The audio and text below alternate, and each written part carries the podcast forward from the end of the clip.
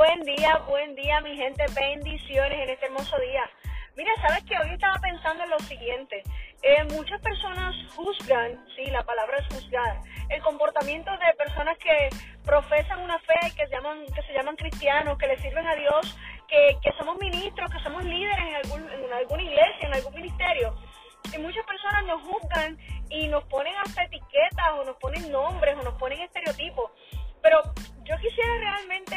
Preguntarle a ese tipo de personas que suelen burlarse o que dicen que no creen en ningún tipo de religión, ni ministerio, ni liderazgo, eh, si realmente Jesús viviera en estos días, ¿cómo los trataría?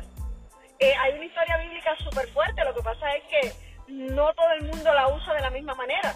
Y fue cuando Jesús entró y encontró las cosas desordenadas y ¿sabes qué? Tiró a las mesas en el templo. Sí, porque Jesús se molestó. ¿Sabes qué? Que porque, que porque tú y yo seamos cristianos y le sirvamos a Dios no quiere decir que somos santos ni que no somos pecadores.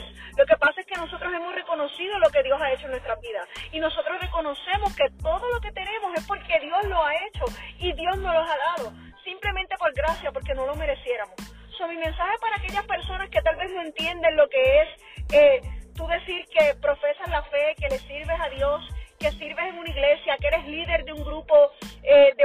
en una iglesia.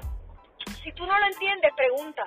Si aún no lo has vivido, mira, atrévete a experimentarlo, atrévete a entregarle tu vida a Dios, atrévete a decir, me cansé de hacer y ver las cosas iguales y me voy a atrever a entregarle mi vida a Cristo. Voy a probar lo que esta gente dice que funciona. Voy a probar lo que ellos tanto dicen que está funcionando allá afuera. Atrévete a probarlo, entrégale tu vida a Cristo. Atrévete a que sabes que no te gustan, que te hacen infeliz, de eso de vivir una doble moral o una doble cara, porque simplemente aparenta ser feliz cuando sabes que no lo eres. Yo hoy te invito en este día a que tú le entregues tu vida a Cristo, a que tú te atrevas a decir, Señor, yo solo no puedo más, te necesito en mi vida, necesito que seas tú quien me guíe, necesito que seas tú quien haga por mí. Y yo te aseguro que no te vas a arrepentir. Lindo día, mi gente, bendiciones.